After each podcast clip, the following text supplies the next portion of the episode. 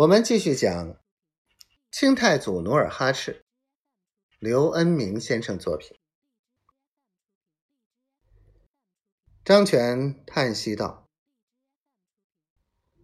长兄如此忠于大明，小弟岂非不知？”说罢，冲出楼口。袁英泰翘首望了望登上城来的。满洲兵自觉无路可走，于是将尚方宝剑与玉印挂在墙上，然后将腰带解下，搭在房梁上，自缢身死。侍卫进屋见经略自缢而死，便悲痛的将一筐蜡烛点着。镇远楼当即燃起大火。等满洲军冲上镇远楼，发现主仆皆死，唯有张全被烟呛晕，倒在八仙桌下。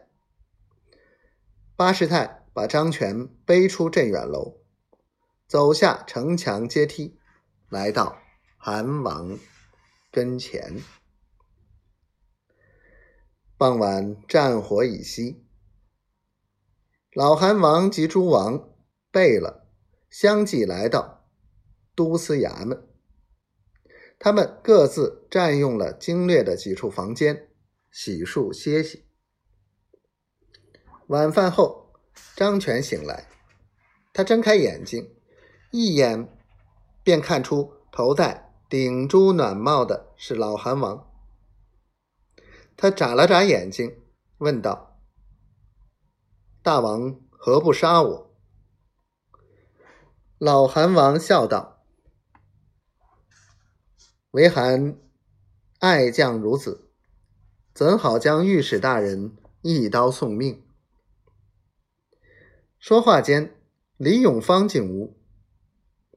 李永芳往日与张全有旧交，他发现。张全有气无力的躺在软榻上，就跑过去，伏下身子，喜不自禁的道：“张老弟真是命大福大。”张全惊奇的盯了李永芳一眼，便转过身去，面壁无言。老韩王见李永芳与张全相识，就故意躲出屋外。让李永芳再对张全进行规劝，伺机收留这个民官。